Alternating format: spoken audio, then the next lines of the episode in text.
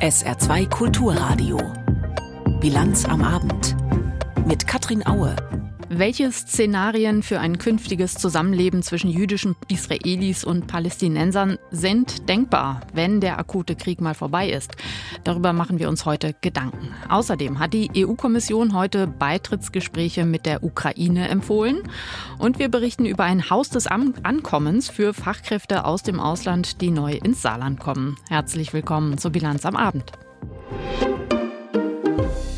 Einen Monat und einen Tag ist es jetzt her, seitdem die Hamas ihre Terroroffensive gegen Israel gestartet hat. Seitdem haben mehr als 200.000 Bewohner Israels ihre Häuser bzw. Städte verlassen, aus Sicherheitsgründen. Und die israelische Armee ist mittlerweile tief in den Gazastreifen eingedrungen.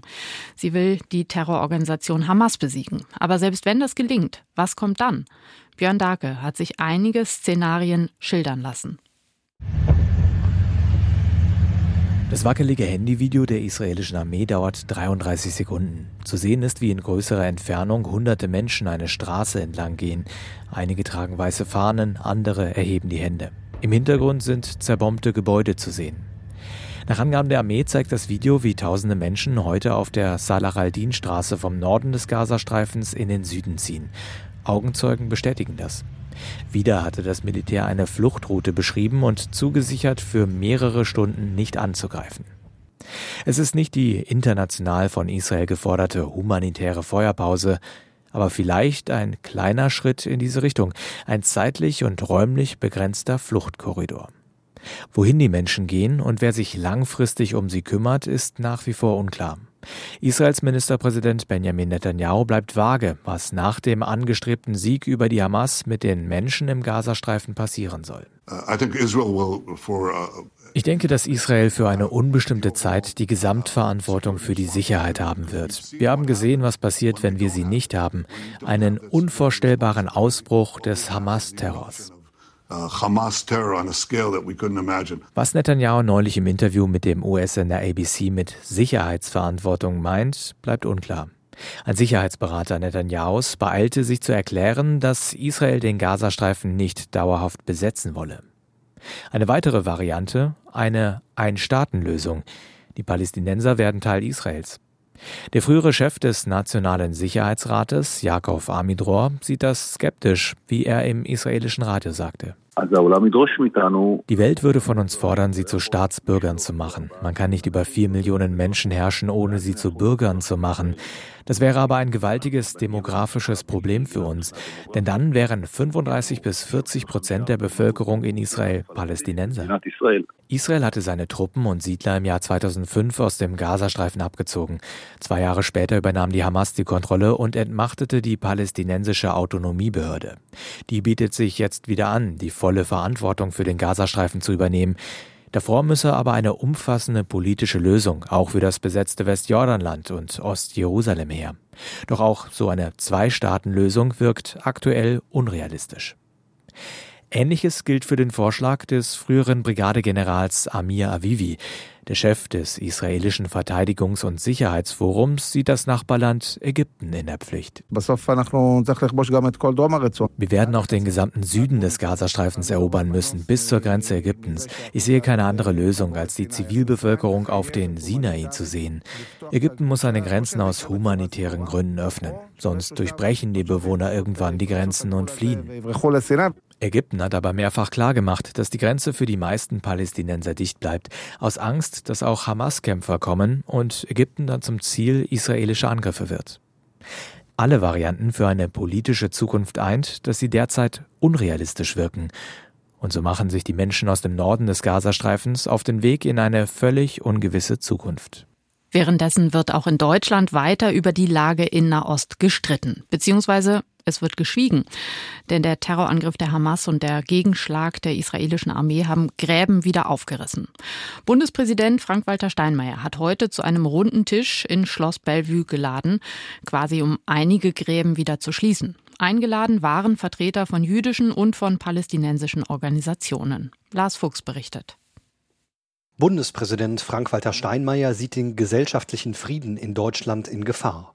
Sichtbarstes Zeichen der Antisemitismus auf den Straßen. Ich kann Ihnen das Entsetzen über aggressive judenfeindliche Kundgebungen in Deutschland nicht nehmen. Aber ich will Ihnen versichern, dass dieses Land nicht ruhen wird, solange Sie um Ihre Sicherheit und Sicherheit Ihrer Kinder fürchten müssen. Gleichzeitig richtet sich Steinmeier aber auch an Palästinenser und Araber, die in Deutschland leben, und versucht, eine Brücke zu bauen. Sie alle sollen Raum haben, um ihren Schmerz und ihre Verzweiflung über die zivilen Opfer in Gaza zu zeigen, auch mit anderen zu teilen. Das Recht, das öffentlich und friedlich zu tun, ist von unserer Verfassung garantiert und dieses Recht steht nicht in Frage. Aber Terrorismus, Volksverhetzung, der Aufruf zur Vernichtung des Staates Israel sind nicht Teil dieser Garantie. Und ich erwarte, dass wir gemeinsam dagegenhalten. Der Bundespräsident fordert jede und jeden auf, den inneren Frieden der Gesellschaft zu seiner Sache zu machen.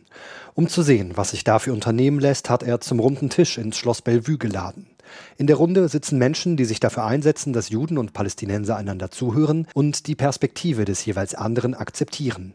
Einer von ihnen ist Yassid Shamut aus Hannover. Wir brauchen auch die Unterstützung der Politik. Und äh, ich bin der Meinung, es läuft leider in der falschen Richtung im Moment durch Androhungen wie Entzug der Aufenthaltsgenehmigung oder äh, Staatsbürgerschaft und sowas kriegt man diese Gräber nur weiter und tiefer. Das ist das absolut falsche Signal. Wir brauchen da wirklich Bewegungen, die das, die Menschen zusammenbringen und nicht auseinander dividieren. Damit Menschen Toleranz lernen können, braucht es Bildung.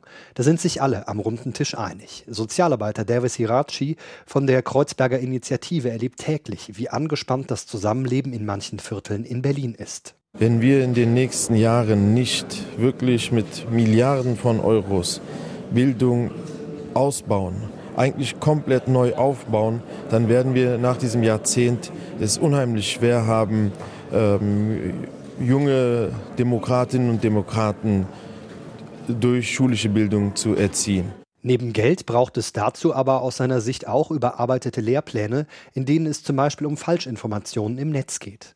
Beim Thema Bildung setzt auch Margot Friedländer an.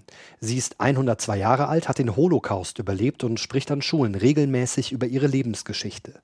Auf die Frage, wie sich Gräben zwischen Menschen überwinden lassen, antwortet sie kurz und knapp: Seid Menschen. Seid Menschen. Lernt, dass ihr gleich und nicht unterschiedlich seid. Am runden Tisch in Schloss Bellevue hoffen viele, dass dieser Appell auch außerhalb des Raums gehört wird. Ein runder Tisch heute in Schloss Bellevue in Berlin. Lars Fuchs hat berichtet. Die Bundespolizei wird insbesondere an Flughäfen und Bahnhöfen eingesetzt, zuletzt immer öfter auch an den deutschen Außengrenzen.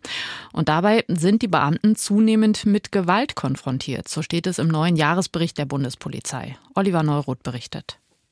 Angriffe auf Einsatzkräfte, was Feuerwehr und Rettungsdienste immer häufiger beklagen, ist auch Thema bei der Bundespolizei. Rund 2800 Beamte sind im vergangenen Jahr im Einsatz angegriffen worden, ein Plus von 12 Prozent im Vergleich zum Vorjahr. Das ist wirklich eine erschütternde Bilanz, stellt Bundesinnenministerin Nancy Faeser fest. Nach ihren Worten sind es Polizistinnen und Polizisten, die jeden Tag ihren Kopf hinhalten und für Sicherheit sorgen. Angriffe gegen die Polizei machten sie sehr betroffen. Deswegen müssen diese diese Täter auch mit aller Härte des Rechtsstaates rechnen. Dafür gibt es keinerlei Toleranz. Auch der Präsident der Bundespolizei, Dieter Roman, zeigt sich bestürzt. Er verweist darauf, dass im vergangenen Jahr mehr als 700 Beamte während eines Einsatzes verletzt wurden. Das heißt, jeden Tag im Dienst werden zwei Beamte von uns vorsätzlich verletzt. Das besorgt einen Behördenleiter natürlich ungemein, wenn die eigenen Beamten verletzt werden. Die Bundespolizei ist vor allem dafür zuständig, die Grenzen zu schützen.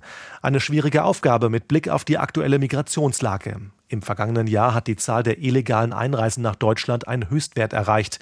92.000 Fälle hat die Bundespolizei erfasst, 60 Prozent mehr als im Jahr zuvor. Den größten Anstieg gab es bei Menschen, die über die Balkanroute nach Deutschland kamen. Innenministerin Faeser hebt die stationären Kontrollen an den Grenzen zu Polen, Tschechien und der Schweiz hervor, für die die Bundespolizei seit Mitte Oktober zuständig ist. So verfügen wir über alle grenzpolizeilichen Maßnahmen, gegen irreguläre Migrationen für die Bekämpfung von übelster Schleuserkriminalität. Die Beamten an den Grenzen haben es täglich mit Schleusern zu tun, sagt Bundespolizeipräsident Roman. Seitdem die neuen Kontrollen eingeführt wurden, hat die Bundespolizei mehr als 230 Schleuser festgenommen. Sie haben versucht, rund 4000 Menschen nach Deutschland zu bringen. Und das innerhalb der vergangenen drei Wochen. Einige Schleuserbanden ändern nun ihre Strategie, erklärt Roman. Schleuser sind zum Teil übergegangen in Absetzschleusungen also äh, äh, vor der deutschen Grenze äh, die Ware, ich bezeichne das jetzt bewusst so aus Sicht der Schleuser, ihre Ware abzusetzen. Die Menschen versuchen dann über die grüne Grenze nach Deutschland zu kommen, also über nicht kontrolliertes Gebiet wie Wälder. Für die Bundespolizei eine neue Herausforderung. Aber sie soll auch mehr Personal bekommen. Tausend neue Stellen sind für dieses Jahr bewilligt und tausend weitere für das kommende. Die Ukraine will in die Europäische Union und ist diesem Ziel seit heute einen Schritt näher. Die EU-Kommission hat heute grünes Licht für Beitrittsverhandlungen gegeben. Today is a historic day because today the Commission recommends Heute ist ein historischer Tag, so Ursula von der Leyen, die Chefin der EU-Kommission. Wir empfehlen Beitrittsverhandlungen mit der Ukraine und Moldau. Grundlage für diese Entscheidung ist der sogenannte Fortschrittsbericht, der heute in Brüssel vorgestellt wurde. Darin wird der Ukraine bescheinigt, dass sie trotz des Angriffs durch Russland Fortschritte in Demokratie und Rechtsstaatlichkeit gemacht hat. 90 Prozent der Hausaufgaben seien erledigt. Wenn auch die restlichen Reformen erfüllt seien, könnten aus Sicht der EU-Kommission die Beitrittsverhandlungen beginnen. Doch diese Entscheidung trifft Ursula von der Leyen nicht alleine. Sie wird kurz vor Weihnachten fallen, wenn sich die 27 Staats- und Regierungschefs wieder in Brüssel treffen. Nicht alle Staaten sind begeistert davon, ein neues Mitglied mit 40 Millionen Menschen aufzunehmen, das sich im Krieg befindet. Die Ukraine bekäme Milliarden Unterstützung für seine Landwirte und für den Wiederaufbau. Andere EU-Länder bekämen entsprechend weniger oder müssten mehr in die EU-Kasse einbezahlen. Die Reaktion aus Deutschland fiel eher sachlich aus. Wir werden die Empfehlung gründlich prüfen, hieß es in Berlin. Und Katharina Barley, deutsche Vizepräsidentin des EU-Parlaments, schrieb, die Verhandlungen werden Zeit benötigen, es darf keine Abkürzungen geben. Ursula von der Leyen, die große Unterstützerin der Ukraine, zählte noch einmal die Vorteile eines Beitritts auf. Basically, we all win. Wir gewinnen alle, sagte sie wörtlich. Die neuen Mitglieder haben Zugang zu unserem Markt, Menschen können reisen. Dies würde Wohlstand und damit Stabilität in diesen Ländern schaffen. Aber auch die EU würde von einer Erweiterung profitieren. But for the European Union itself, the advantages are also very clear and impressive. Wir würden unseren Markt ausdehnen, unsere Wettbewerbsfähigkeit erhöhen und Europa würde als Handelspartner interessanter, so von der Leyen. And it of course also has increased our leverage as trading partner. Doch die EU-Kommission hat nicht nur der Ukraine ein Empfehlungsschreiben ausgestellt, auch die Republik Moldau, ein kleines Land zwischen der Ukraine und Rumänien, soll reif sein für Beitrittsverhandlungen. Georgien ist auf der Leiter eine Stufe Richtung Beitritt nach oben geklettert, muss aber noch weitere Reformen erfüllen. Ähnliches gilt für Bosnien und Herzegowina. Es gibt aber auch Länder, denen bleibt der Zutritt zum EU-Club weiter verwehrt. Der Fortschrittsbericht für die Türkei liest sich verheerend. Die Beitrittsverhandlungen zwischen der Türkei und der EU dauern nun schon fast 20 Jahre. Ein Ende ist nicht in Sicht. Wenn die Ukraine also nun wirklich Beitrittsverhandlungen führen darf, heißt das nicht, dass sie auch schnell Mitglied wird. Wenn die Staats- und Regierungschefs im Dezember zustimmen, können die Verhandlungen sofort beginnen, so von der Leyen. Wie lange sie dann dauern werden, Dazu sagte sie heute nichts. Sabrina Fritz hat aus Brüssel berichtet. Der ukrainische Präsident Volodymyr Zelensky hat sich froh über die Entscheidung geäußert. Er sprach von einem historischen Schritt. Aber ist dieses Angebot der EU-Kommission wirklich eine gute Idee, schon zum jetzigen Zeitpunkt vor allem? Dazu der Kommentar von Holger Beckmann. Nun macht die Europäische Kommission offiziell, was ihre Präsidentin Ursula von der Leyen schon seit vielen Monaten bei jeder Gelegenheit mehr oder weniger deutlich sagt. Wenn es nach der Kommission geht, dann dürfen Beitrittsverhandlungen jetzt beginnen, also quasi unverzüglich. Man könnte deshalb auch sagen, die Kommission geht hier recht forsch vor, sehr forsch, zu forsch. Sie macht nämlich einem sehr großen Land in Osteuropa ein sehr großes Versprechen. Das Versprechen, wohl schon bald tatsächlich Teil der Europäischen Union zu werden. Einem Land, das sich ja mitten in einem zerstörerischen und kostspieligen Krieg befindet und von dem es noch bis vor kurzem hieß, die staatlichen Strukturen seien dort, nun ja, zumindest problematisch, gerade mit Blick auf Korruption und Intransparenz, auch wenn sich da offensichtlich einiges verbessert hat. Einem Land übrigens auch mit einem Präsidenten, der Wahlen dort derzeit für unangebracht hält wegen des Krieges. Die Ukraine und der Krieg, kein Mensch weiß ja, wie lange dieser Krieg noch dauert, wie viele Menschen dabei noch ihr Leben, ihre Gesundheit, ihr Zuhause verlieren, was er noch alles zerstören wird. Und kein Mensch weiß deshalb auch, was ein Wiederaufbau kosten wird, geschweige denn, wie die Ukraine am Ende dieses Krieges eigentlich geografisch aussieht, ob sie also genauso groß ist wie heute oder vielleicht doch kleiner, deutlich kleiner. Was man aber weiß ist, die Ukraine heute ist vor allem ein von der Landwirtschaft geprägter Staat. Fast ein Zehntel ihres Bruttoinlandsproduktes kommt von dort. In den meisten EU-Staaten liegt dieser Wert deutlich unter drei Prozent. Die landwirtschaftliche Nutzfläche der Ukraine ist alleine so groß wie ein Drittel der landwirtschaftlichen Fläche der gesamten EU. Das heißt riesig. Die Ukraine als EU-Mitglied würde alle landwirtschaftlichen Subventionen aus Brüssel quasi aufsaugen ohne dass für die anderen 27 noch nennenswert etwas übrig bliebe. Jedenfalls dann, wenn man Finanzierung und Umverteilung der Gelder in der Europäischen Union nicht grundlegend neu organisieren würde. Genau das müsste man aber tun, um zu verhindern, dass es in einer solchen EU dann wahrscheinlich nur noch Nettozahler geben würde und nur noch einen Nettoempfänger, die Ukraine nämlich. Für ein Europa, in dem sich die Staats- und Regierungschefs schon heute über die Finanzen streiten wie die Kesselflicker, eine ungeheure Herausforderung. Und von einem Wiederaufbau des Landes ist dabei noch gar keine Rede. Diese Risiken benennt die Kommission nicht, wenn sie heute den Beginn von Beitrittsverhandlungen mit dem Land im Krieg empfiehlt. Sicher, es würde auch nicht gut aussehen, denn zu vermuten ist, dass es der Kommission gar nicht so sehr darum geht, hier ein auch nur halbwegs realistisches Zukunftsszenario zu entwerfen, sondern vielmehr eine klare Botschaft auszusenden nach Kiew und nach Moskau. Zugleich, dass man als EU die Ukraine nicht im Stich lassen wird, im Gegenteil. So richtig das sein mag, so fahrlässig ist es trotzdem, offensichtliche Schwierigkeiten einfach zu verschweigen, weil man damit Gefahr läuft, unerfüllbare Erwartungen zu wecken, die dann eines Tages bitter enttäuscht werden müssen. Das könnte die ukrainische Europa-Euphorie schnell ins Gegenteil verkehren und die Europäische Union ernsthaft destabilisieren. Es wäre ein böses Erwachen aus Träumen von einem neuen, großen und endlich friedlichen Europa, vor allem für die Ukraine, aber auch für die EU.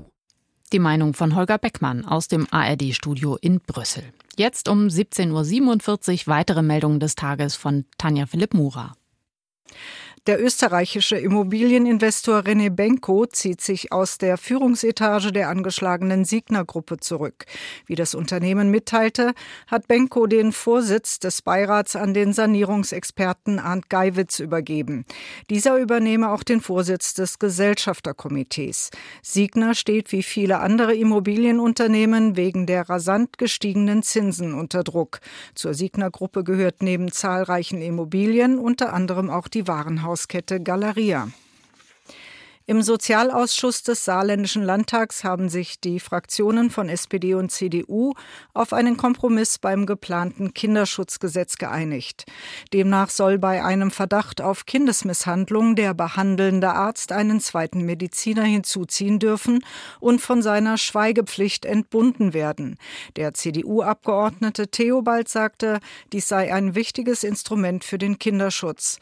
Das Gesetz hat das Ziel, die Rechte von Kindern und Jugendlichen Jugendlichen zu stärken. Vorgesehen sind unter anderem Ombudsstellen im Sozialministerium und ein unabhängiger Kinderschutzbeauftragter.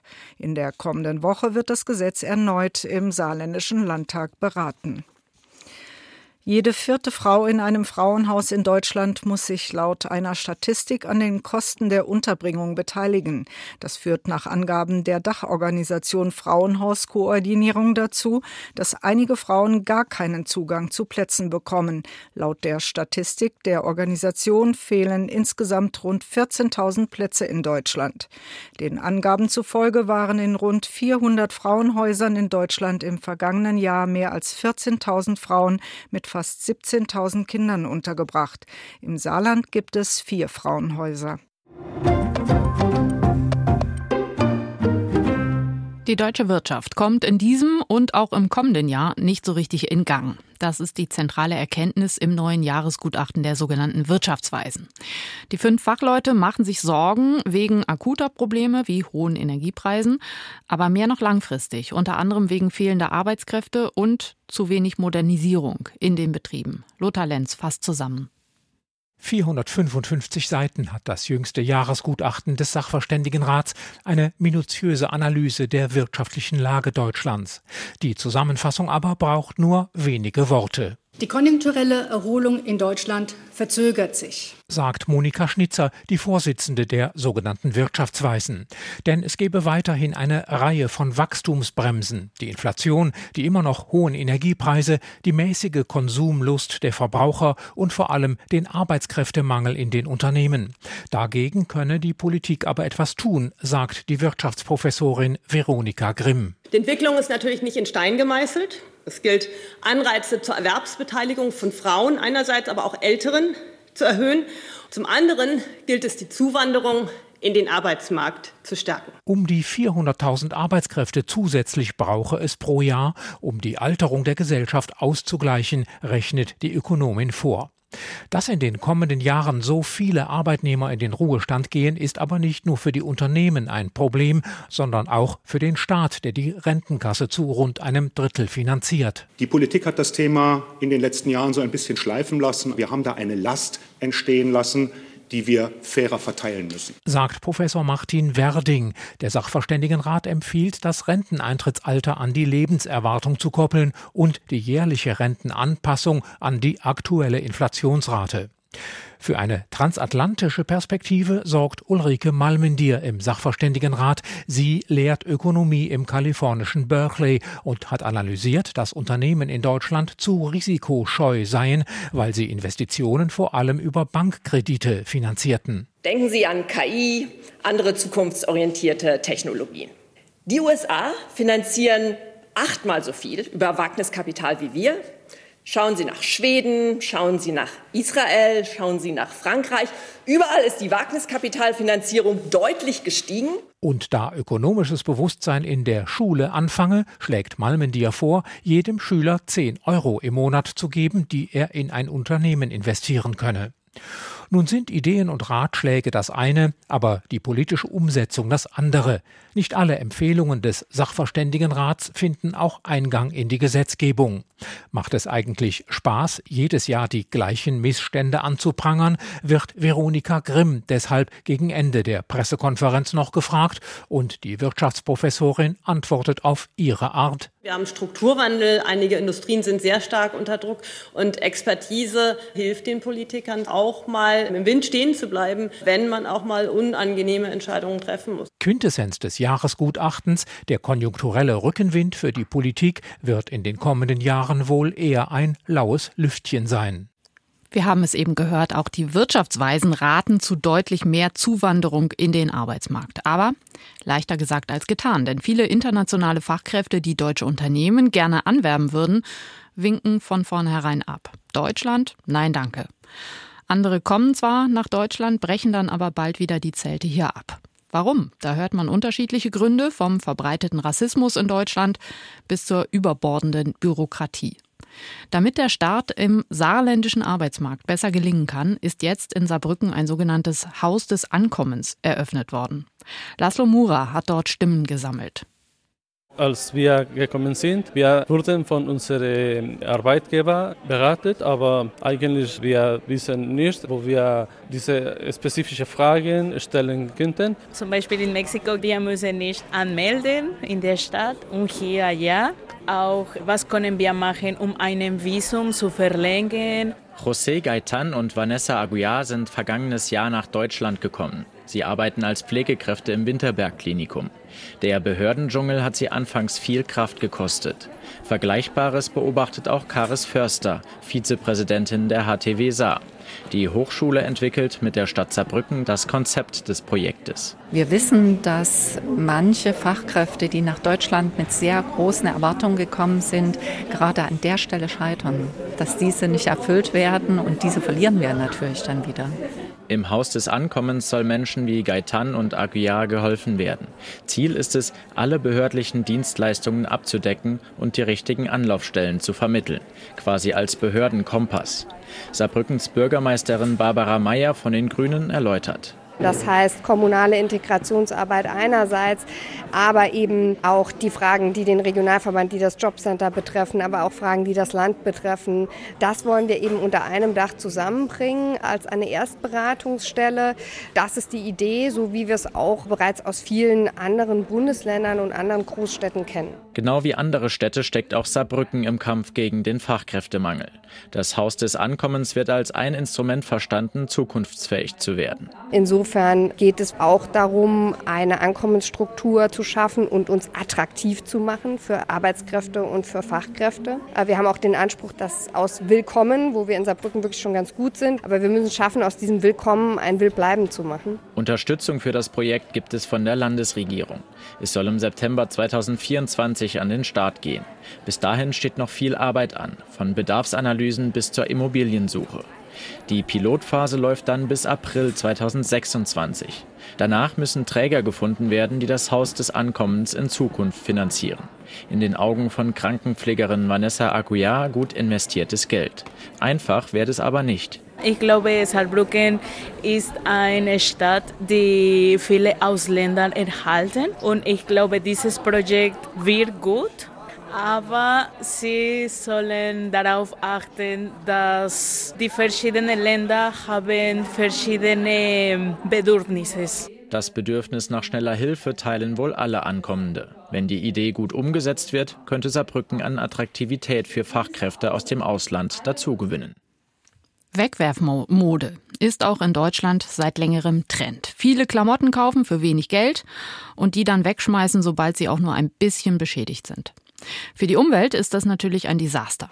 Frankreich hat seit 2020 ein Anti-Verschwendungsgesetz. Das soll dafür sorgen, dass weniger Klamotten weggeworfen werden. Jetzt kommt dort noch ein neuer Baustein dazu, ein Reparaturbonus. Julia Borutta berichtet. Schneider Hassan Amadassan schaut ungläubig von seiner Arbeit an der Nähmaschine auf. Ein Reparaturbonus, mit dem er zwischen 6 und 25 Euro Rabatt geben kann, davon hört er das erste Mal.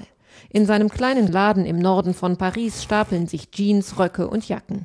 Seine nicht gerade gut betuchten Kunden könnten den Rabatt sicher gut gebrauchen, meint er. Ja, das ist interessant. Für die Reparatur einer Hose nehme ich 8 bis 10 Euro, für Jeans 15 Euro. Die Reparatur einer Jacke kann auch schon mal 30 Euro kosten. Ich versuche dann zu erklären, wie viel Arbeit das ist. Vor dem Laden stellt Rentnerin Anne-Marie ihre Einkaufstaschen ab. Sie ist hier Stammkundin, wollte neulich ihren Wintermantel reparieren lassen, aber das war ihr zu teuer. Der Reißverschluss war kaputt. Das sollte 40 Euro kosten. Dafür kann ich ja fast einen neuen Mantel kaufen. Das lohnt sich nicht mehr. Würde ihr Schneider beim Reparaturbonusprogramm mitmachen, wäre das anders, verspricht Elsa Chassagnette. Sie hat den Reparaturbonus mit aus der Taufe gehoben. Bei der Pressekonferenz im Öko-Café La Recyclerie stellt sie erst einmal klar, nicht der Staat kommt für den Rabatt der Kunden auf, sondern das von Textilherstellern finanzierte Non-Profit-Unternehmen Refashion. Wir, also Refashion, repräsentieren Kleider- und Schuhhersteller in ganz Frankreich. Die beteiligten Marken zahlen alle einen Öko-Beitrag an Refashion, um solche Projekte wie den Reparaturbonus umzusetzen. 154 Millionen Euro sind so in einem Fonds zusammengekommen. Handelsketten wie Zara, Eram oder Le Bon Marché machen mit, gezwungenermaßen. Seit der Verabschiedung des Anti-Verschwendungsgesetzes im Jahr 2020 sind die Hersteller in Frankreich verpflichtet, nachhaltiger zu arbeiten. Pro Jahr werden hierzulande 700.000 Tonnen Kleidung gekauft und 260.000 Tonnen Klamotten weggeschmissen. Das soll sich ändern. Bis zum Jahr 2028 will Refashion die Zahl der Kleider- und Schuhreparaturen um 35 Prozent steigern. Elsa Chassagnet und ihr Team haben deshalb alles daran gesetzt, die Hürden für Schneider und Schuster so niedrig wie möglich zu halten. Sich bei dem Bonusprogramm anzumelden ist kostenlos, man muss nichts zahlen und die Registrierung funktioniert online. Den Rabatt bekommt der Kunde dann direkt im Laden. Die Erstattung übernimmt Refashion. Das geht ganz einfach mit einer extra entwickelten App, erklärt Marie Lanus. Sie ist die Vorsitzende der Schneider und Schneiderinnen in Frankreich und hat das Verfahren in Zusammenarbeit mit Refashion getestet. Mein Kunde bringt mir beispielsweise eine Jacke. Dann tippe ich in der App auf das Icon Jacke. Das dauert wirklich nicht lange. Am Monatsende dann bekommt Madame Lanos die Rabatte von Refashion zurückbezahlt. Zum Wetter im Saarland. Am Abend und in der Nacht ist es wolkig, zeitweise regnet es auch. Morgen Vormittag ebenso bewölkt und regnerisch, denn Nachmittag, da lockern die Wolken etwas auf. Die Höchsttemperaturen morgen 7 Grad in Otzenhausen und 8, nee, 11 Grad in Güdingen. Am Freitag dann viele Wolken, immer wieder Schauer und auch Gewitter. Das war die Bilanz am Abend. Ich bin Katrin Aue.